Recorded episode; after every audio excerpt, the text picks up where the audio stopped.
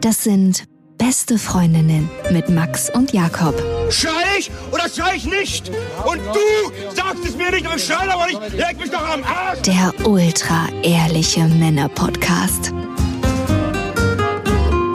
Hallo und herzlich willkommen zu Beste Freundinnen. Hallo. Euer Abführmittel für die Ohren. Mm.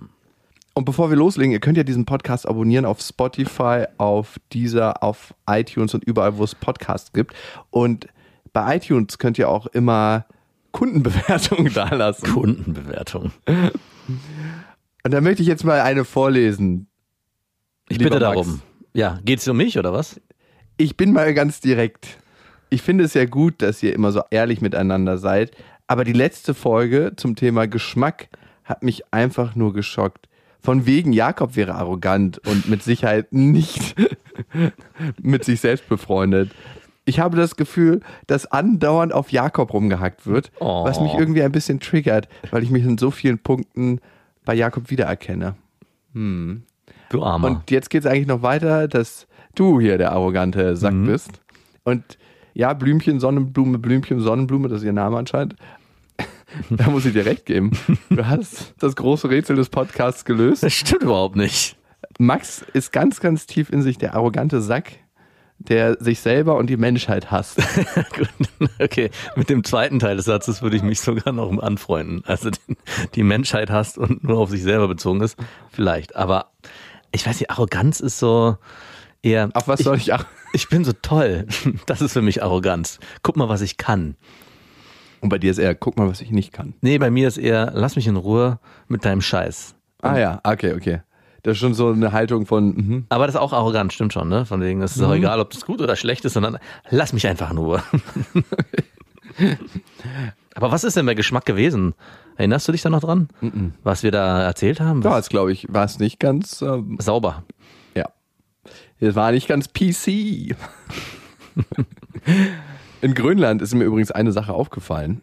Ich habe ja da kein Handy genutzt. Ne? Also ich habe mal ab und zu aufs Handy geguckt wegen der Uhrzeit, aber ich hatte es vielleicht in der ganzen Zeit fünfmal an und ich habe ein, zwei Instagram-Stories gemacht, um die zu speichern und um ein bisschen des Erlebnisses mit den Hörerinnen und Hörern zu teilen. Nicht mit dir, aber mit den Hörerinnen und Hörern. Bitte nicht. Und in dieser Zeit hatte ich das erste Mal wieder richtig Bock auf Lesen. Weil Social Media Kanäle, wenn du den ganzen Tag konsumierst, ist es wie Fast Food fürs Gehirn. Ja. Und natürlich hast du in dieser Fast Food Zeit gar keinen Bock auf eine Vollkornstulle. Nee, überhaupt nicht. Weil deine ganzen Geschmacksrezeptoren so getriggert sind von Fast Food. Ja. Und wenn du dann erstmal eine Runde fastest, allgemein, dann hast du wieder richtig Lust auf Input und auf, auch auf Input, der nicht so leicht zu konsumieren ist wie Social Media. Also ich habe versucht, wieder mehr zu lesen. Ich wollte eigentlich jeden Tag mindestens eine halbe Stunde lesen. Wie lange hast du das durchgehalten? ähm, eine Woche lang.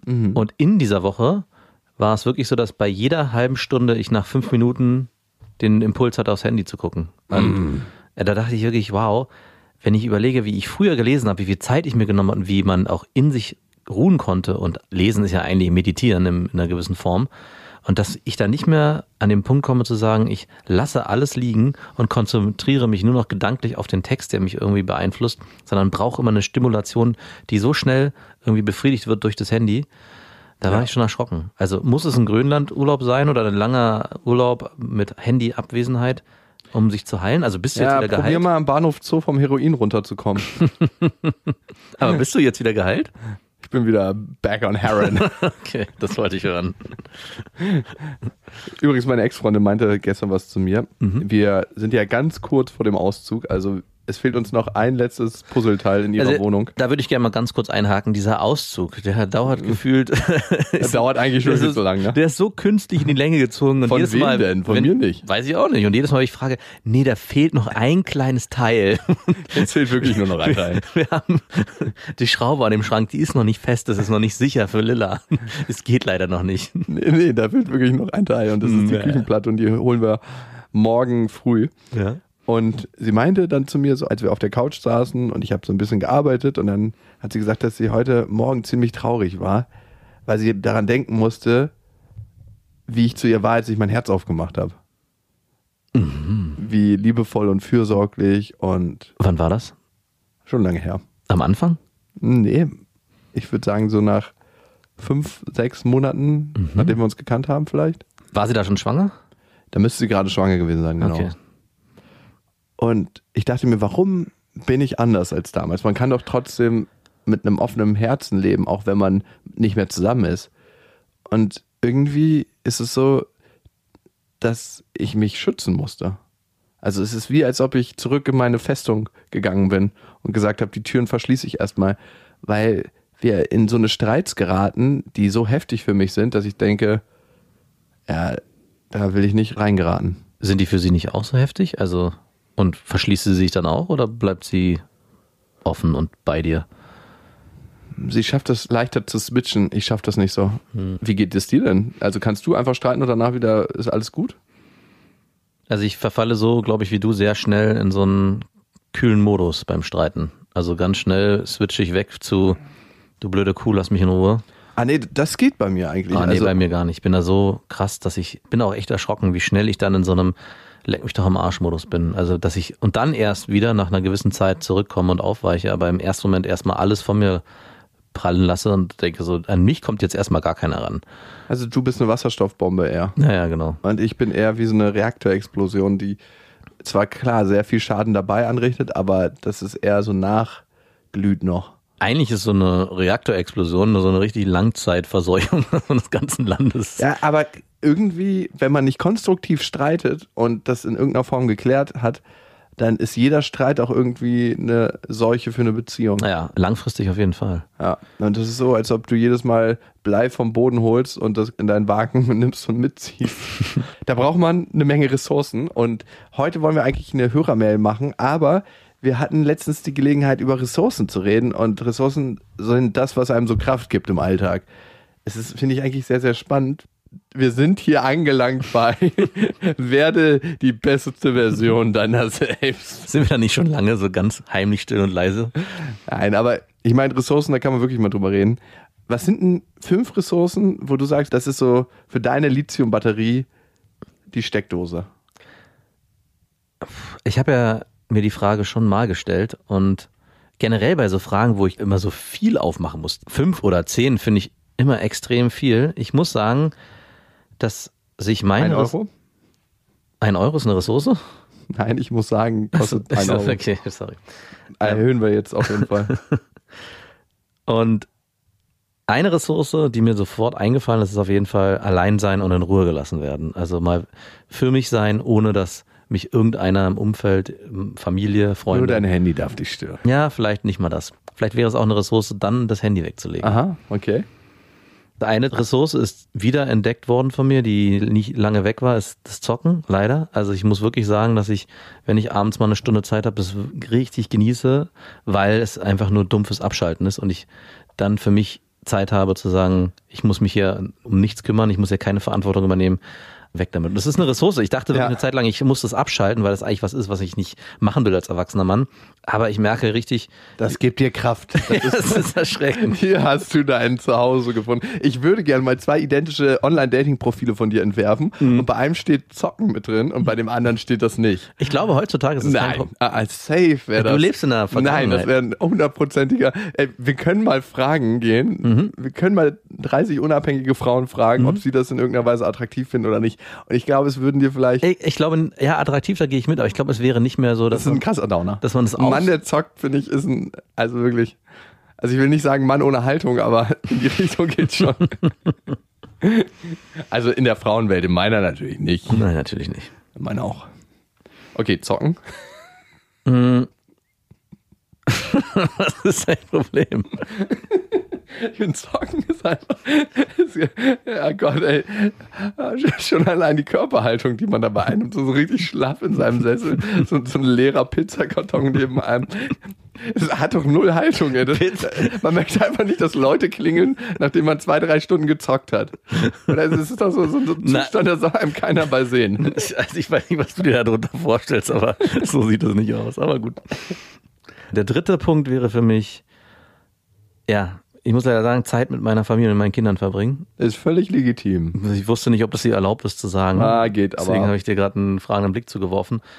Ich bin Und ja dann- nicht deine Zensur. Das ja, aber gut, manchmal schon. Und da wirklich auch wieder sich auch wirklich besinnen. Also einen Ausflug machen oder sich wirklich Zeit nehmen und nicht das so nebenbei laufen lassen. Ah. Nur dann ist es auch eine Ressource. Ansonsten ist es eher eine Belastung. Also was mir immer wieder auffällt bei Kindern, wenn man die halt nur so ja, genervt nebenbei abwickelt, dass es dann eine Doppelbelastung ist, weil man sich weder auf sein Thema, was man vielleicht gerade für sich bearbeiten will oder im Alltag gerade hat, konzentrieren kann und im Gegenzug auch nicht sich voll auf die Kinder konzentriert und sich dadurch Machen wir uns nichts vor, Kinder sind generell eine Doppelbelastung. auf jeden Fall. Und dann fällt es mir schon schwer, dann würde ich gerne die Frage jetzt zurückgeben und ich würde dann vier und fünf später wieder ansetzen Okay. und mir vielleicht von dir was abgucken.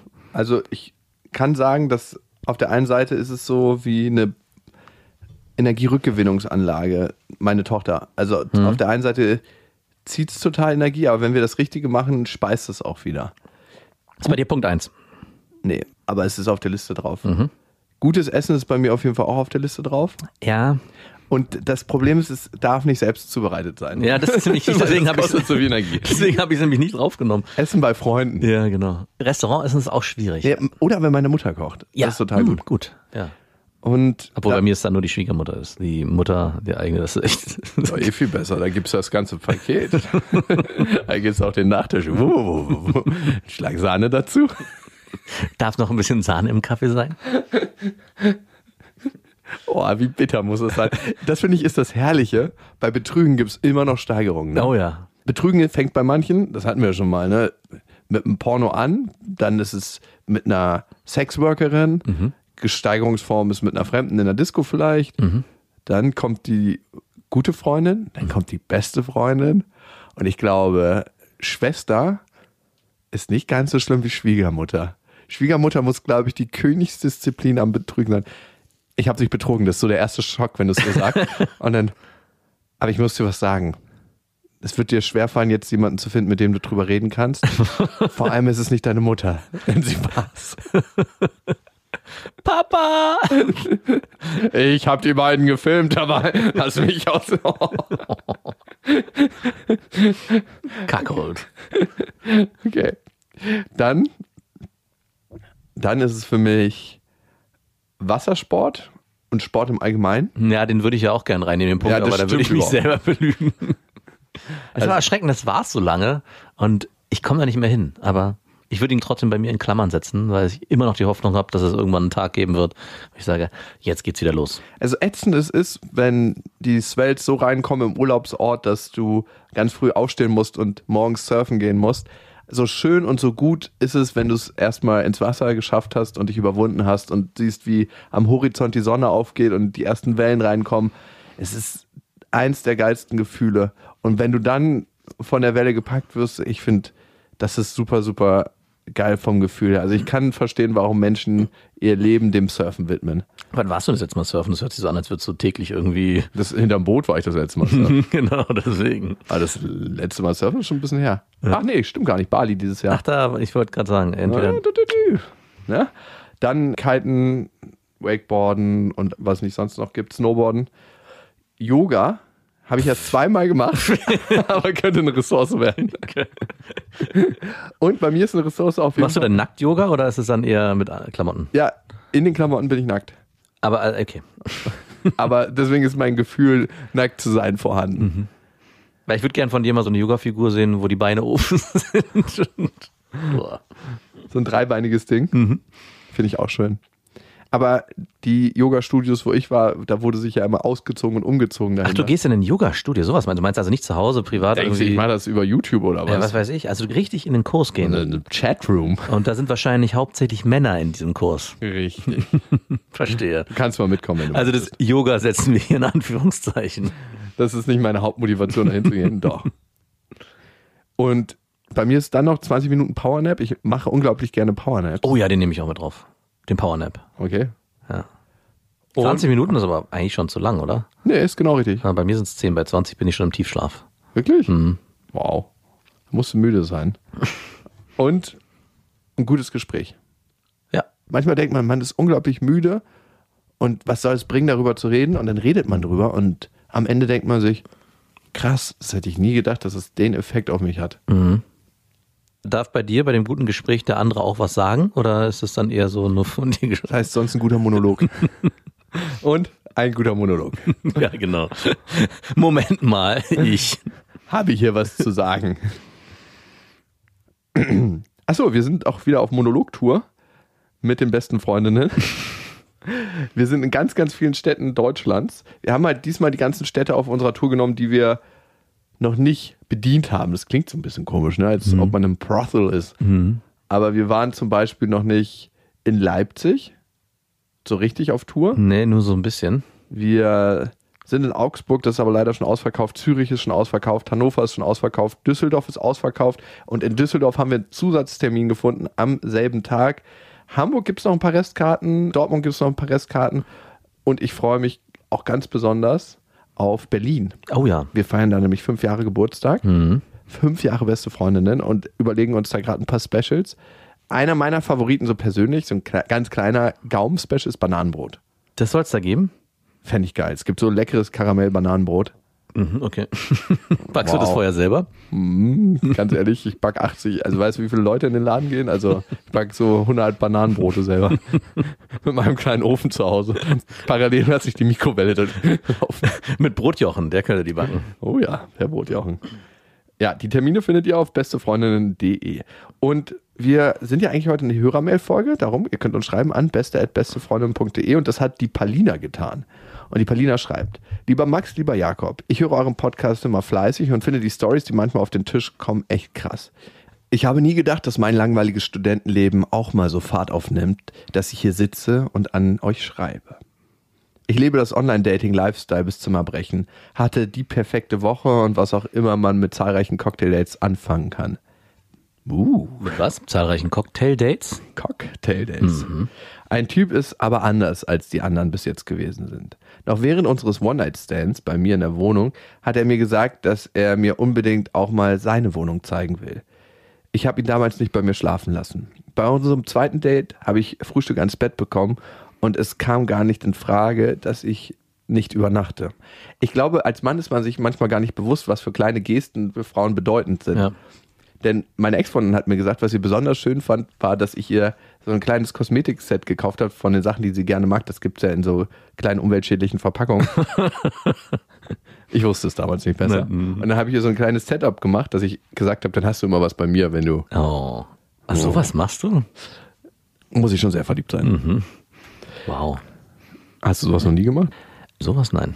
Was hast du denn gemacht? Was war so das Niedlichste, was du bisher gemacht hast? Erstmal lange her auf jeden Fall. Ich habe meiner Freundin mal einen zweiseitigen Brief geschrieben, den ich hier einfach hingelegt habe, in der ich ihr geschrieben habe, was sie für eine tolle Frau und Mutter ist. Und den den hat hat sie- Schwiegermutter gefunden und so. und zerstört. Ich habe auch nie Reaktion drauf bekommen. Nein, das hat sie aber sehr gefreut. Also das war schon, Du Muttertier. das habe ich ihr einfach hingelegt und war dann nicht mehr da. Ich glaube mit einem Blumenstrauß sogar. Von der Tanke? Von der Tanke, genau. Und das hat sie mehr beeindruckt. Ich meine, klar, das war schon was, was, wo ich mir denken konnte, dass es jemand beeindruckt, aber für mich war das eher nochmal eine Möglichkeit nach einem Streit oder ich weiß nicht, wir hatten irgendwie einen längeren Konflikt, das nochmal aufzuarbeiten und ihr nochmal meine Sicht einfach aufzuschreiben. Aber irgendwie hat es doch so viel Eindruck gemacht und war gar nicht so sehr ein erklärender Brief, was es eigentlich für mich war, sondern für sie war es eher ein großartiges Liebesgeständnis. Und, Schön. Mhm. Wenn du diese Blumensträuße von der Tankstelle kaufst, gibt es dann eigentlich so eine kleine Spray, wo man so ein bisschen Benzin aufsprühen kann, dass man auch genau, dass ja keine Verwechslung aufkommt. Aber schön, ne? Komisch, dass wir das so selten machen. Also, ich mache es ziemlich selten. Ich habe meiner Mutter letztens gesagt, dass ich froh bin und glücklich darüber bin, dass sie meine Mama ist. Mhm, wow, was, wie hat, hat sie darauf reagiert? Fand sie sehr schön. Konnte sie gut hören. Was soll sie auch sagen? Ja klar, ich habe dich geboren. Ich habe gesehen, wie unglaublich schön es für meine Tochter ist, mit ihr Zeit zu verbringen. Oh. Mit den Großeltern Zeit zu verbringen, ist fast manchmal noch schöner als mit den eigenen Eltern. Für deine Tochter? Auch für die Eltern, wo das Kind dann weg ist. Nein. Okay, jetzt sind wir wieder beim Brief. Er sagt, er ist glücklicher Single und will nichts Festes. Führt sich aber jetzt schon seit Monaten so auf, als sei er mein Freund. Nur chatten, das tun wir quasi nie, was ich sowieso eher ungern tue. Jawohl, Topper. was aber der Kernpunkt des Ganzen ist, er schlägt gern. Ne? Ja. Das sagt er selber von sich. Ohrfeigen, den Po versohlen, arg an den Haaren ziehen, das komplette Programm. Da sieht man immer richtig zerstört nach dem Sex aus. Eigentlich würde ich das nie in diesem Ausmaß mit mir machen lassen, aber irgendwie hat mich die süße Nummer auf der anderen Seite eingelullt. Wow. Der Höhepunkt des Ganzen war am Wochenende, als ich ihn meinen Freunden vorgestellt habe. Eigentlich lief alles gut. Von mir kam ein neckischer Spruch zu seinem Aussehen. Alles im Spaß natürlich. Doch schneller als ich gucken konnte, hatte er mir lachend eine dicke Ohrfeige verpasst. Einfach so. Draußen und nicht im privaten Sexrahmen. Nicht viele in der Gruppe hatten das mitbekommen. In diesem Moment war ich alkoholisiert und so verwirrt und beschämt, dass ich nichts gesagt habe. Trotzdem habe ich den Schlag bestimmt noch 20 Minuten nachgespürt. Im ersten Moment kamen mir fast die Tränen, aber ich wollte den Abend nicht verderben. Später sind wir noch klappen gegangen und mit ein bisschen mehr Intus habe ich die Situation verdrängen können. Wir haben getanzt, das eine kam zum anderen und am nächsten Morgen bin ich wieder bei ihm im Bett aufgewacht. Wir hatten am selben Abend noch Sex gehabt, wie immer, wenn wir uns sehen. Versteht mich nicht falsch, das will ich meistens fast schon mehr als er, aber ich frage mich nun, kann ich diese Art von Schlägen wirklich tolerieren, vergessen? Warum ist er so drauf und was meint das Ganze wohl? Sollte ich das abbrechen, bevor sich Gefühle entwickeln, die von mir aus schon ein bisschen da sind? So ein bisschen. Vielen Dank erstmal für dein Vertrauen und dass du uns geschrieben hast. Ich finde, was ganz deutlich wird an erster Stelle ist, dass du zwar dieses Online-Dating-Leben lebst, aber dass dein Wunsch darunter doch ein anderer ist, dass du dich nach Geborgenheit sehnst und dass du dich nach jemandem sehnst, der für dich was empfindet und liebevoll zu dir ist und dir kleine Aufmerksamkeiten schenkt und so das signalisiert. Also eigentlich wünschst du dir jemanden, der seine Arme um dich rumlegt und dich mal ganz festhält. Hört sich so komisch an, aber alles muss, nichts kann. Und jetzt hast du so einen Typen, der das gemacht hat und dann hat er auf der anderen Seite eine Seite an sich, wo du mit dir sehr in den moralischen Konflikt kommst und die dir auch schadet.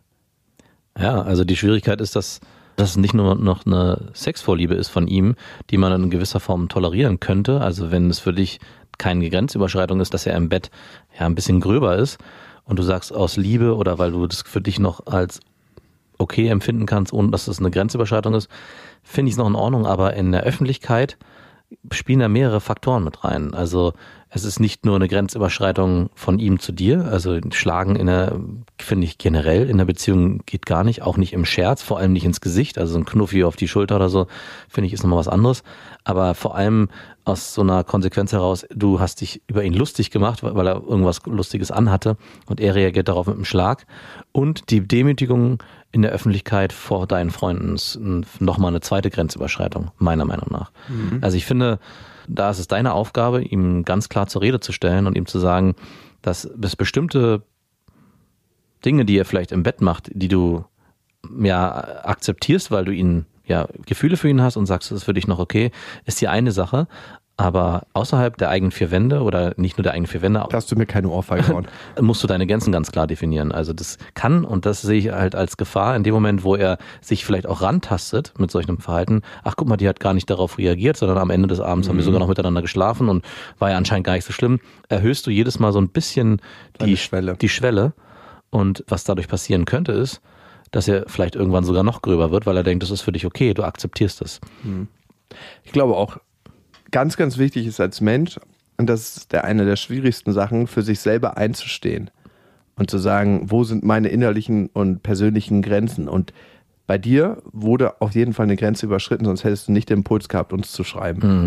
Und die Frage ist, braucht man eine äußere Referenz, um das sich nochmal zu bestätigen, dass meine innere Grenze überschritten wurde? Braucht man nochmal das Urteil von außen? Oder hast du es eigentlich schon in dir und weißt du es eigentlich schon? Und jetzt bist du gerade, glaube ich, in der Lage, dass du sagst, ja, aber es gibt diese ganzen schönen Eigenschaften an ihm und er ist so liebevoll, aber auf der anderen Seite schlägt er mich. Und das ist ein Spiel, was Persönlichkeiten, die dazu neigen, zu schlagen, sehr, sehr gerne und oft spielen. Und Ja. meistens sind sie da auch gefangen in ihrer eigenen Persönlichkeit. Trotzdem heißt es, für sich selber Verantwortung zu übernehmen. Er muss für sich Verantwortung übernehmen, heißt für ihn, dass er das mal überprüfen kann und muss. Warum er Bock hat zu schlagen. Im Bett weiß ich nicht. Wenn man das abspricht und wenn beide drauf stehen, finde ich bis zu einem gewissen Rahmen ist noch okay. Ja, kann auch über den Rahmen sprengen, wenn beide damit okay sind. Ja. Also sollen die sich doch verprügeln Aber gegenseitig. bei euch gibt es ja ein Dismatch. Also du findest das eigentlich nicht so Genau. angenehm und schön. Und das dann noch in einem nicht abgesprochenen Kontext zu machen, Ja. das ist das Problem. Und dabei spielt es keine Rolle, ob das in der Öffentlichkeit ist oder nicht. Ihr habt vorher nicht drüber geredet. Du hast nicht gesagt, das wäre für mich okay. Weil ich kann dir mal ein anderes Beispiel nennen. Wir hatten unter uns Jungs damals ein unglaublich asoziales Spiel. Und das hieß das Ohrfeigenspiel. Und das ging so, jemand durfte dem einen eine Ohrfeige hauen Mhm. und dann durfte der so lange nicht zurückhauen, bis der, der eine kassiert hatte, dem anderen wieder eine gegeben hat. Und das war halt wirklich das hässlichste Spiel aller Zeiten. Ich weiß nicht, warum wir das gespielt haben, aber es gab so eine Art Adrenalinrausch. Ich war noch sehr, sehr jung. Und du hast dann im Club mit einem Mädel geredet und ein Kumpel kam von dir an und du wusstest, der wird dir gleich eine geben. Und manchmal ist er nur dicht an dir vorbeigelaufen und ab und zu hat er dann gesagt, okay, jetzt löse ich es ein, aber dann wusste er es zunächst. Pam, hat dir voll eine geschallert. Und das Spiel hörte auf, als jemandem zweimal hintereinander das Trommelfell geplatzt ist Oh, krass. weil jemand war so blöd und hat mit der flachen Hand aufs Ohr gehauen. Mhm. Dann kann ein Überdruck entstehen und peng, dann ist das Trommelfell mal eben dran gewesen. Und das System zweimal hintereinander gespielt. Ich, der war im Heilungsprozess, einer wusste nicht, dass er nicht mehr mitspielt. und dann hat er nochmal eine gekriegt. Also, Boah. und das war für mich wie ein Aufwachmoment. Ja. Was ist da los, habe ich mich gefragt. Und was war auch mit mir los? Ja. Und ihr seid nicht im Ohrfeigenspiel und ihr habt nichts abgesprochen. Das heißt, schau für dich, deine Grenze wurde überschritten. Und wie Max richtig gesagt hat, der Typ wird dich testen und testen und testen. Und diese Methode wenden manche in ganz anderen Kreisen an und wird diese Grenze immer weiter verschieben. Und jetzt seid ihr vielleicht noch in dieser Verliebtheitphase. Ja. Warte mal ab, bis irgendwann mal das Ding kommt, dass er sagt, ich bin eigentlich total abgegessen schon und dann sagst du irgendwas. Also du hast ein Widerwort oder hast ihn geneckt und darauf reagiert er mit Schlägen. Also wie ist dieser Typ sozialisiert? Da musst du dich mal fragen und wie kurz ist auch seine Lunte? Und jetzt denk mal weiter. Möchtest du mit so jemandem eigentlich dein Leben verbringen? Und obwohl er Liebe und nette Eigenschaften hat auf der einen Seite, oder ist es für dich was anderes? Und diese Entscheidung kannst du nur für dich treffen. Also es verschwimmen manchmal auch durch das Verliebtsein die eigenen Grenzen so ein bisschen. Man denkt, ach, das ist gar nicht so schlimm. Und ich habe selber mal eine Freundin gehabt, die mir immer im, in der Öffentlichkeit ins Gesicht gefasst hat oder auf, in den Haaren rumgewuschelt hat. So von wegen, ach du Kleiner. Oder mir so omamäßig in die Wange gekniffen Das hat. passt auch so zu ihr. Am Anfang habe ich das so zugelassen, weil ich dachte, ach, da ist nichts dabei. Aber ich habe gemerkt, das ist eigentlich ein Machtspiel vor anderen, damit sie signalisieren kann, guck mal hier, der gehört zu mir und der ist auch noch unterwürfig. Und ich habe irgendwann gemerkt, das will ich nicht mehr und habe dann erst blöd angefangen, mich so wegzudrehen und musste sie aber ganz klar zur Rede stellen. Und was dann passiert ist, ist, dass sie das selber gar nicht so wahrgenommen hat. Also sie war sich selber gar nicht bewusst, dass sie erstens dieses Verhalten Ja. aufgrund dessen so an den Tag legt und erst dann hat sie verstanden, ach krass, was ich hier mache, mit dir ist übergriffig. Das war in meiner Welt gar nicht, war gar nicht so. Und das genau das könnte auch beim beim Typen sein, dass er für sich sagt, Moment mal, das ist doch gar nicht übergriffig. Ich dachte, wir haben hier eine klare Regelung. Ich dachte, das ist für dich okay, weil sonst würdest du ja anders reagieren, weil an, an anderen Stellen ist es ja auch in Ordnung. Also es ist gerade da nochmal doppelt wichtig, die Grenze ganz klar festzulegen und auch am besten auch vor all deinen Freunden, wenn sowas passiert, sofort mit Empörung zu reagieren und vielleicht auch zu sagen, ey, ich gehe jetzt, ist mir zu blöd, denk bitte über dein Verhalten nach und morgen sprechen wir. Also auch da eine ganz klare Linie zu setzen. Das ist so schwierig, ne? Ja, auf jeden das Fall. Das ist so, so schwierig. Kein anderer weiß, was du denkst, wenn du es ihm nicht sagst. Ja. Und das ist die Regel Nummer eins. Und die gilt es anzuwenden. Und je extremer die Situation wird, für mich war es das doppelt geplatzte Trommelfell, Mhm. wo ich gemerkt habe, wo sind wir hier eigentlich drin, in welcher Dynamik, was passiert hier? Und der Typ wird es sicher nicht merken, was er da abzieht und was er da macht. Ja. 85, 90, 95 Prozent des Verhaltens sind unterbewusst. Also irgendwas wird ihn triggern, dass er darauf steht, dass er das geil findet. Du bist nicht dafür zuständig, ihn zu einem besseren Menschen zu machen, aber du bist für deine eigenen Grenzen zuständig. Und wenn du das nicht machst jetzt, dann ist es wie, als ob es ein emotionales Grenzüberschreitungskonto gibt. Ja. Und wenn du immer wieder darüber gehst, dann gibt es jedes Mal so ein kleiner Betrag, der darauf eingezahlt wird. Und irgendwann kommt ein Frust hoch. Und irgendwann fühlst du dich eigentlich nicht mehr so gut. Ja. Und das kann auch viel mit deinem Selbstbewusstsein machen, wenn du immer wieder dich selber übergehst. Und da steckt, das steckt schon im Namen drin. Dein Selbstbewusstsein. Du bist dir selbst nicht mehr bewusst oder du leugnest dich selbst, wenn du dich selbst übergehst. Und natürlich schwächt es das Selbstbewusstsein. Ja. Also hör auf dein Bauchgefühl, hör auf dein Gefühl, wenn er nicht da ist, wenn er nicht Zeit hat, dich einzulullen und guck, was du machst. Und das erste, glaube ich, ist ein ganz, ganz klares Gespräch führen und deine Grenzen aufzuzeigen. Wir haben gleich Simon, der hat uns auch geschrieben an beste.bestefreundin.de. Ihr könnt uns auch über Instagram schreiben, aber E-Mail ist uns lieber. Jetzt der Simon und er schreibt: Hallo, ihr Weirdos. Wenn man sich sicher ist, dass die Frau verneinen würde, wenn man sie um ein Date bittet, sollte man es trotzdem machen, einfach damit man es gemacht hat? Oder meint ihr, dass die Schande überwiegen würde? Schande. Shame. Shame, on you, you asked me Shame. out on a date. Schande ist so ein großes Wort. Oh ja. Die Schande wird dich begleiten, weil du mich gefragt hast. Also ich würde nach der Erfahrung, die ich bisher gemacht habe, auf jeden Fall mit Ja antworten. Wie oft ich Frauen nicht gefragt habe und mich danach so drüber aufgeregt habe und die dann nie wieder gesehen habe. Und in dem Kontext, wenn du sogar sagst, okay, äh, ich sehe die öfters und bin mir zwar sicher, was hast du zu verlieren? Und am Ende übst du eigentlich nur mit deiner eigenen Angst umzugehen. Also du kriegst ein, vielleicht eine, eine Abfuhr, einen Korb oder wer weiß, vielleicht kriegst du sogar eine nette Abfuhr oder einen netten Korb. Oder vielleicht kriegst du ja doch eine, Zusage, man weiß es nicht. Aber zumindestens hast du die Chance hier was zu lernen und deine Angst zu verlieren. Also ich habe lange mich in meiner Angst versteckt und habe es nicht in Angriff genommen, dagegen zu agieren. Und umso öfter man das macht, also umso öfter man die Angst gewinnen lässt, umso stärker wird sie. Und irgendwann kommt man an den Punkt, dass man da fast gar nicht mehr rauskommt. Also man muss dann irgendwann sich andere Mechanismen überlegen. Das ist ja einer der größten Kämpfe, der Kampf gegen unsere Angst Oh in ja. unserem Leben und sich da immer wieder zu überwinden. Ich finde die Einstellung dahinter ganz interessant, wenn man weiß, dass es sowieso nichts wird. Klar muss man in irgendeiner Weise realistisch sein, aber ich glaube, die Einstellung, die du dahinter hast, beeinflusst extrem den Outcome und das Ergebnis. Wie wäre es für dich, wenn eine Frau zu dir ankommt mit hängenden Schultern und dann sagt, ja, du willst du mit mir auf ein Date gehen? Habe ich richtig Bock drauf, direkt spüre ich so. Kommt bei mir ein Impuls hoch, finde ich super. Ja, total gerne mit dir. Also, das kann nur ein guter Abend werden. Also, die Einstellung, die du hast, formt auch dein Ansprechen. Die Realität von beiden in gewisser Form. voll. Also, mit welcher Haltung und Energie geht man auf Menschen zu? Und ich finde immer, und das ist so entscheidend, weil in dem Moment, wo sie von dir angesprochen wird, sieht sie nur so ein ganz kleines Spektrum und kreiert daraus mehr oder gar nichts. Also du bist quasi der Zündfunken, kannst Zündfunken sein oder du bist einfach gar nichts und bringst gar nichts zum Platz. und wenn da so ein kleines Lichtlein ankommt, was sagt, ah, du hättest du Bock mit mir auf ein Date zu kommen? Na, noch besser. Ah, du, ich weiß eigentlich eh schon. Eigentlich dass hast du gar keine Lust. dass du absagen wirst und naja, aber ich wollte es trotzdem mal probieren. Ja, das ist, das ist die Methode, wie es klappt. die Frage ist jetzt, wie schaffst du es, deine innere Haltung dazu zu ändern? Und ich glaube, da musst du ein bisschen tiefer gehen, als zu sagen, ja, sie will jetzt doch mit mir gehen und, und das läuft und das wird was.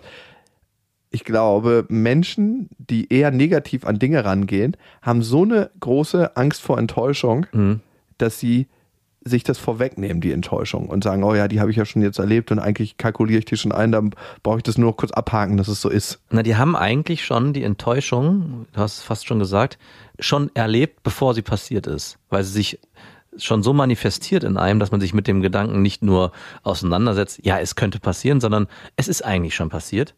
Und deswegen muss ich es entweder gar nicht mehr machen oder wenn ich es mache, passiert es eh. Aber der Realismus ist schon eingesetzt. Und das sind die Leute, die immer das Unleckere zuerst essen und sich dem Leckeren dann widmen, wenn es kalt ist. Und dann sagen, ah, ich wusste es, es wird kalt. Ich wusste, es schmeckt gar nicht so gut. Das heißt, wie kannst du deine innere Einstellung dazu ändern? Ich glaube, nicht zu denken, oh, das klappt auf jeden Fall, sondern das ist für mich eine Möglichkeit, das zu trainieren und besser daran zu werden. Und wer weiß, ob es mit der Frau klappt oder mit der nächsten. Es ist einfach erst ein, ein, ein Spielfeld für mich, das eher so zu sehen. Und ich kann dir aus der Erfahrung sagen, ich habe jetzt auf Grönland eine Frau kennengelernt, also die Frau war schon relativ alt, es war eine Kindergärtnerin, die in Rente gegangen ist. Und es war trotzdem total interessant, über ihr Datingleben zu sprechen und wie sie ihren Mann damals kennengelernt hat. Achso, ich dachte, ihr aktuelles. sie ist aktuell mit einem Mann zusammen, aber sie meinte, sie hatte gerade vor, nach Italien zu ziehen. Sie hatte einen italienischen Freund und Oh. wollte mit ihm nach Italien ziehen und hat aber in ihrem Inneren gemerkt, das ist nicht das Richtige. Und dann hat sie nochmal Urlaub gemacht mit ihrer besten Freundin. Und dort ist sie in ein kleines Apartment gekommen. Und auf der Veranda saß ein Typ, der gerade in die Weite geguckt hat. Und sie ist an dem vorbeigegangen und wusste in dem Moment, krass, irgendwie ist das magisch. Oh, das ist genau meine Art, Frauen anzusprechen gewesen. Nämlich gar nicht nur den Moment erspüren. Ja. Der Typ kam dann am Abend zu ihr an und hat sie gefragt, ob sie Lust hätte, mit ihm und ihrem Kumpel und ihrer Freundin was essen zu gehen. Und da hat sie gesagt, ja, okay. Und nach dem Abend meinte er zu ihr, du musst es jetzt für völlig verrückt halten, aber ich weiß, dass wir mal heiraten werden und wir werden eine Tochter kriegen. Die müssen wir nicht gleich machen, aber die wird irgendwann kommen. Und acht Jahre später haben sie eine Tochter bekommen. Wow. Und das meine ich mit, wie sehr das Mindset die Realität formt und wie sehr er seine innere Überzeugung hatte und das ausgesprochen hat. Ich meine, das kann creepy sein, das kann voll in die falsche Richtung gehen. Und Ich frage mich gerade, wie viele Jungs sie zur Adoption freigegeben haben. Ach, endlich Kind 8 ist ein Mädchen. Habe ich doch gesagt. hier, meine Wirklichkeit ist real geworden. Und dass es schwer ist, weiß ich selbst. Also ich war letztens im Zug, in einem überfüllten Zug von irgendwo nach irgendwo und ich reserviere nie Plätze. Weiß nicht, warum ich das nicht mache, aber ist halt so, weil ich auch nicht Bock habe, neben irgendjemandem zu sitzen, weil ich sitze eigentlich immer am liebsten alleine und darum denke ich mir, ein reservierter Platz, dass da jemand vorbeikommt, ist immer nicht unwahrscheinlich. Und dann suche ich mir immer einfach einen Platz. An diesem Tag ist die Rechnung nicht aufgegangen. Ich habe also auf dem Gang gesessen und alles war voll. Es war alles voll. Und dann ist eine Frau gekommen und die musste zur Toilette. Und es war an dem Tag ultra heiß und die hatte so eine Hotpants an und musste halt über alle rübersteigen. und du hast halt richtig gesehen, wie alle Männer versucht haben, nicht sie anzuglotzen, weil die hatte so ultra lange, krasse, geile Beine. Und sie hat es dann geschafft, äh, zur Toilette zu starksten, was ihr natürlich mit ihrem Bein ein bisschen leichter fiel als anderen. Und ich habe sie dann draußen nochmal gesehen und ich dachte, ich will ihr einfach sagen, dass ich finde, sie hat so einen krassen Glow. Kennst du Frauen, die sehen zwar gut aus, aber die haben noch mal was anderes. Die haben so eine Art, ja, Glow. Das, Ja, das ist Glow. sie strahlen. Mhm. Und das wollte ich ihr einfach sagen. Und dann stand sie halt in so einer Gruppe mit ihren Freundinnen und so ein Typ war dabei. Und du kennst ja so Typen, die so als Freunde mit dabei Mhm. sind, als Kumpels, aber so schießhundmäßig sind, Auf- weil sie halt wissen eigentlich, ich würde gern landen und werde es nicht tun. Und beiße jeden, der kommt, erstmal weg. ja, ich bin der Pitbull der Gruppe. und ich habe mich nicht getraut. Na. Und dachte mir, was ist denn los mit dir? Aber fucking alles bei mir, meine ganzen Skills sind eingerostet. Ja, aber ich weiß nicht, wenn. So, ich muss erstmal W40 hier schön überall raufsprühen. So. du bist, ich meine, es, es kann auch ein Kompliment zu machen an eine fremde Person, wenn man überhaupt gar keine Intention hat, sondern wirklich das nur machen will, wenn man es machen will, kann auch manchmal komisch wirken. Ich verstehe das schon. Also gerade wenn man sowas sagen will, also du bist wirklich eine Frau, die hat Glow. Oder wie hättest du es gemacht? Welches Wort hättest du denn verwendet? Du glühst. Die hat Englisch gesprochen. Also. Ah. Ja. You're glowing. You're blowing, not only my mind. Was hätte ich gesagt? Also das habe ich mir gar nicht überlegt. Das überlege ich mir meistens auch nicht vorher. Okay. Und Es wäre wahrscheinlich dann doch in irgendeiner Anmache gelandet und insgeheim hat mein Unterbewusstsein wahrscheinlich gesagt, wenn sie einigermaßen positiv reagiert, dann jetzt gleich nach. nee, was hätte ich gesagt? Also, ich glaube, ich hätte ihr gesagt, dass ich finde, dass sie eine krass schöne Frau ist, aber dass es an ihr was gibt, was das überstrahlt und was ich nicht beschreiben kann. Und dann hätte ich wahrscheinlich das Weite gesucht, relativ schnell. ich hätte dann auch das weiter gesucht. Also schon ein bisschen Schüppchen zu viel fast. Das ist so ein bisschen leicht pervers. Und ähm, also Würde es dir was ausmachen, wenn ich deine Füße lecke? Also, ähm, du kannst jetzt auch Nein sagen, aber ich wäre jetzt schon auf meinen Knien. ich weiß, wir werden nicht miteinander schlafen, aber wenn, ich würde es echt gern tun. Es soll aber ein Kompliment sein. Richtig, das wird dann ja so richtig eklig. Und dann legt man immer noch mal so einen rauf. Und du, dein Po hat sich toll bewegt, als du gelaufen bist. Also Ich habe extra versucht, nicht hinzugucken. aber es ist mir nicht gelungen, sorry. Ein richtig ekliger. So. Hast du dafür eigentlich einen Waffenschein? Oh Gott, oh Gott, oh Gott. So. Es sind noch ein paar kurze Fragen über Instagram gekommen. Da sind wir auch. Ich glaube, am ungepflegtesten an uns ist wirklich unser Instagram. Und da kamen ein paar Fragen und die haben wir einfach mal so als kurze Snippets reingeholt. Ich date einen Mann, inwiefern date ich auch seinen Freundeskreis? Und inwiefern sind diese verantwortlich für sein Verhalten? Also, wenn er fremdknutscht im Club und sie dabei sind. Äh, gar nicht. Also es gibt nichts, wofür man weniger verantwortlich ist, als für das Verhalten seines besten Kumpels. Wirklich? ja, Mann. Ja, also ist wie so. viele Kumpels von dir hast du, die ihre Freundin schon betrogen haben, die du kennst, Ja. aber wofür du dich dann trotzdem nicht verantwortlich fühlst? Äh, vier oder so mindestens. Uh, eine ganze Menge. Also es ist Und zumindest die immer wieder mal- hoc einfallen. Ja, und ich meine, das ist immer wieder mal passiert. Also, gerade wenn es der beste Freund ist, ist es noch viel, viel weniger notwendig, den Moralkeule zu schwingen, wenn man den ja so gut versteht und dann auch sowieso bei ihm ist in der Situation. Und vielleicht kriegt man ja auch ein Bild geschickt. Egal was passiert, ich bin auf deiner Seite. ja, wie können wir das wieder gerade bügeln? Also ich glaube, manchmal wünschen sich Frauen wirklich, dass in dem Moment, wo so ein großer Männerfreundeskreis da drum ist, dass man abgesichert ist, ja, von wegen, ja, wenn der mit denen weggeht, dann kann nichts passieren, weil das sind ja alle Vernünftige. Äh, Ich finde, die Frage kommt aus einer ganz komischen Richtung. Mhm. Also A, warum muss der Freundeskreis in irgendeiner Weise den Typen absichern? Dann muss man sich über den Typen im generellen Gedanken Ja. machen, wenn der irgendwie seinen Freundeskreiskäfig braucht. Seine Aufpasser. Du, du machst jetzt aber heute Abend nichts. Wir sind alle dabei und gucken. Und irgendwen dafür verantwortlich zu machen, das ist am Ende total toxisch Ja. Auch für deine eigene Beziehung zu dem neuen Freundeskreis. Und man datet ein Stück weit natürlich den Freundeskreis. Insofern, als wenn man die Tür öffnet als Mann und sagt, die Frau nimmt man das erste Mal mit in den Freundeskreis. Und das macht schon mit mir was, wenn das funktioniert. Also wenn meine Kumpels sagen, voll cool gewesen mit ihr, das Ja. war total nett. Darf ich auch mal? Ja. Nein, Aber das erinnert mich an eine Situation, die hatten wir auch schon mal erzählt, wo wir verreist waren, zwei Ja. Wochen lang in Portugal und von deiner damaligen Freundin abgeholt wurden. Und dann haben wir im Auto kurz angehalten, du musstest noch mal kurz hoch in deine Wohnung was holen.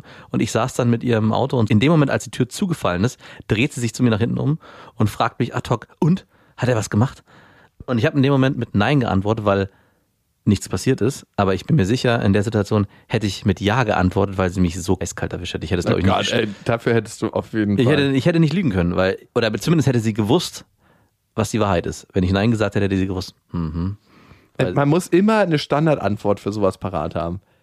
Da Ja. bin ich der Falsche. du kannst mich sowas nicht fragen. Oder oh, frag, das, frag ihn selbst. Mhm. oh, das ist schon ja. Kein Kommentar. Oh, ich wusste, dass die Frage kommt. Ich hab's ihm gesagt. Aber nein, hat er nicht. Viel geiler ist sowas. Okay, ich wusste, dass die Frage kommt, aber man muss es eigentlich ins Humoristische ziehen. Ja, ich hätte aber in dem Moment keine. Chance gehabt. Also es wäre für mich nicht möglich gewesen. Das hat sie ganz geschickt genau so gemacht, weil sie wusste, sie erwischt mich eiskalt und ich werde nur mit Ja oder Nein antworten. Ah, darum hat sie es auch gemacht in dem Moment, wo die Tür geklickt hat. Wirklich- Peng, Mhm. klack, umdrehen. Wow. Aber ich dachte auch, es kommt was anderes. Wie berechnen. Ja. Ich dachte, es kommt auch irgendwas irgendwie und ich dachte, oh Gott, ich muss jetzt hier Rede und Antwort stehen. Die nächste Frage. Haben Männer auch Torschlusspanik? Hm, ja, auf jeden Fall. Ich hatte das ganz stark. Ja? Hm, eine Zeit lang, als ich wirklich nur noch zu Hause gegangen habe und lange niemanden mehr gedatet dich habe. gelassen hast. Bitte? Als ich rangelassen habe, genau. Nee, wirklich in so einen Modus gekommen, dass ich lange Zeit keinen treffen wollte. Und dann ist es irgendwann umgeschwungen in, ah, shit, ich treffe auch gerade gar keinen mehr und mich will auch gar keiner mehr richtig treffen. Es wurde dann auch irgendwann richtig schwer, sich zu verabreden, weil man, wie du schon vorhin festgestellt hast, man rostet ein. Und dann dachte ich schon so, wow, ey krass, was ist, wenn das jetzt so bleibt, der Status? Weil ich hatte auch ein paar Freunde, die noch älter waren als ich und die schon seit mehreren Jahren keine Partnerin und keinen Sex mehr hatten. Ja. Und die Oh Mä- Gott. Männer werden irgendwann auch komisch, wenn sie keine Partnerin haben oder keinen Sex mit Frauen. Ich weiß es gar nicht genau. Die werden so ein bisschen seltsam. Mhm. Bei Frauen kann ich das nicht so nachempfinden. Äh, Weiß ich nicht, hatte ich noch nicht so lange, aber Männer werden seltsam. Gerade wenn sie keine Freundin haben. Mhm. Du? Schon mal Torschusspanik gehabt? Bei mir ist irgendwann der Wunsch aufgekommen nach Familie. So. Aber das war nicht richtig Torschlusspanik, sondern ich habe nur gemerkt, dass es irgendwann passieren kann in den nächsten zehn Jahren. Dann ist es ja auch ziemlich schnell passiert. Und dass ich gedacht habe, so, oh Gott, jetzt muss ich mal wieder. Ich bin Prepper, was das angeht. Ja, ja. Ich versuche mich immer so zu bevorraten, dass ich nicht so oft in dieses Gefühl komme. Das heißt, du hast parallel immer schon Frauen so in der Hinterhand oder wie darf ich das verstehen? Ja, jetzt im Moment nicht, aber. Aber so hatte- dürfte man einen Prepper verstehen. Ja, ein Affärenprepper ist jemand, der immer eine zweite Affäre, die irgendwann oder eine dritte Affäre, eine vierte Affäre laufen könnte, so in der Hinterhand hat und schon mal so ein bisschen das Feuer so schon zumindest mal den Scheiterhaufen aufrichtet und dann weiß, okay, hier sind Anzünder, die stecke ich schon mal rein, ich brauche dann nur noch ein Streichholz reinschmeißen.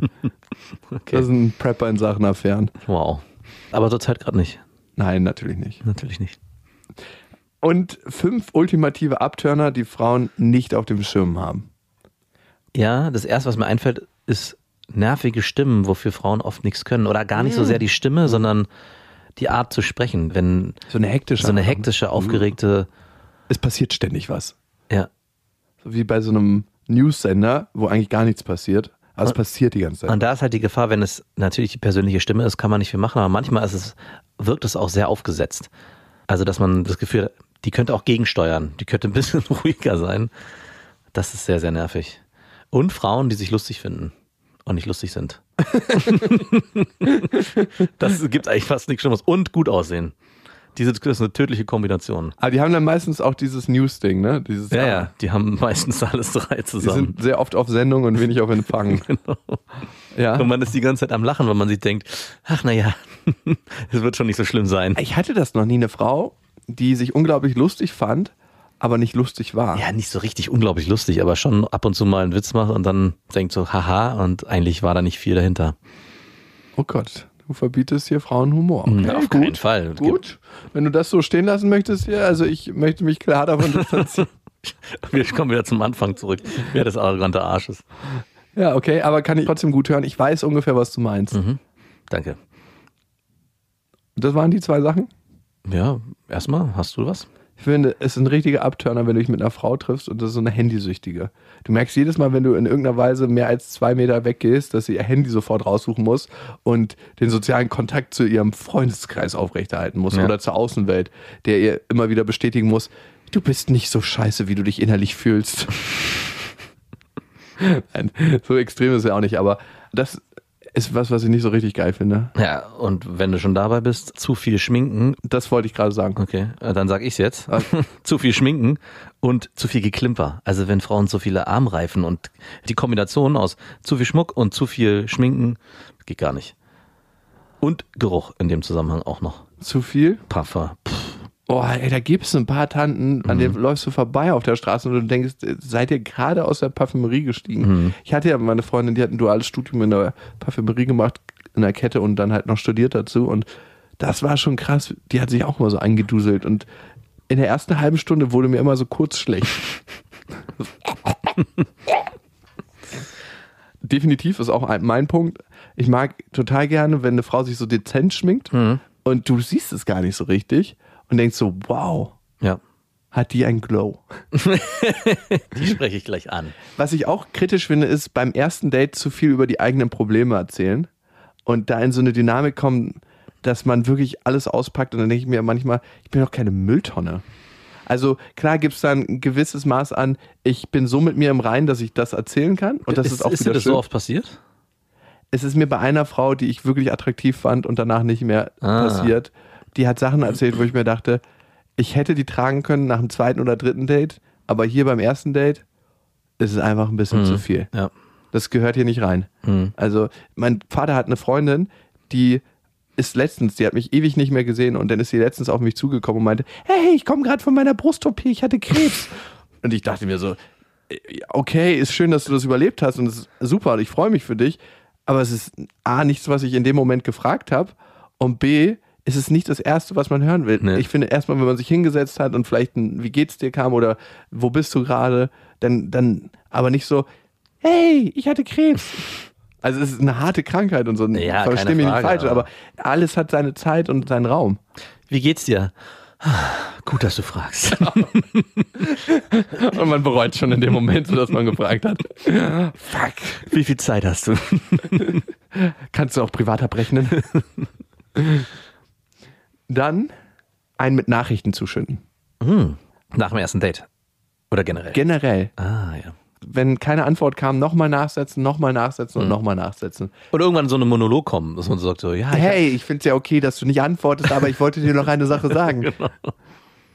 Und vielleicht als letztes, was mir tatsächlich noch nicht untergekommen ist, aber es ist mir schon mal im Ansatz untergekommen, dass ich eine attraktive Frau gesehen habe und dachte mir so, wow, das ist eine richtige Granate. Man muss auch sagen, optisch war die eine richtige Granate. Ja. Dann ist sie in so eine Shisha-Bar abgebogen und man hat noch gehört so, ey, Alter, ich komme. Ich musste ihr leider von deinen neuen optischen Punkten wieder ein paar abziehen. Oh, ey, das ist so manchmal so schade. Das war so eine krasse Granate optisch. Und dann hat die angefangen zu reden und du dachtest ja so, uh, Darf ich noch einen persönlichen Abturner, der nur mich persönlich richtig krass. es sind alles nur persönliche Äh, Abteilungen. die waren schon allgemein. Also mich, was mich immer richtig abgetan hat, war Rauchen. Frauen, die rauchen. Ja, kann ich verstehen. Ich finde, bei manchen Frauen riecht man und schmeckt man es nicht so, aber ich bin auch nicht so drauf. Ja, es ist aber noch so eine wirklich kleine persönliche Agenda, die ich da habe. Also das ist wirklich mein eigenes Thema. Äh, lieber eine Alkoholikerin oder eine Raucherin? in, wahrscheinlich eher eine Alkoholikerin. Okay, lieber jemand, der krass auf Gras ist oder eine Raucherin? Gras. Okay. Lieber eine Frau, die Crystal Meth abhängig ist oder krass auf Partydrogen, also LSD, MDMA, Ketamin? Muss ich mich entscheiden oder darf ich keine von beiden nehmen? Das war eine, das war eine Fangfrage. Also ja, das ist die richtige Antwort. ja, ja. Also das sind so die fünf ultimativen Abturner. Ich habe was, was wir nächstes Mal besprechen müssen. Mhm. Und was wir eigentlich nie machen, sagen, was wir besprechen müssen. Aber ich habe da was. Ja. Und zwar Körbe sammeln. Oh, ist es dir passiert? Ja, hm, vielleicht. Hm, ich bin gespannt. Und egal, wo ihr gerade seid, ob ihr selbst gerade mal einen Korb gesammelt habt oder noch dabei seid. oder ob ihr ab und zu mal welche verteilt. Das ist gar nicht so leicht, auch zu verteilen. Ne? Hm. Ich, ich muss mich von den ganzen Schlappschwänzen abgrenzen. Hat schon ein Hamburger Rapper mal gesagt. In diesem Sinne, Bis dahin, wir wünschen euch was. Das waren Beste Freundinnen mit Max und Jakob. Jetzt auf iTunes, Spotify, Soundcloud, Deezer, YouTube und in deinen schmutzigen Gedanken.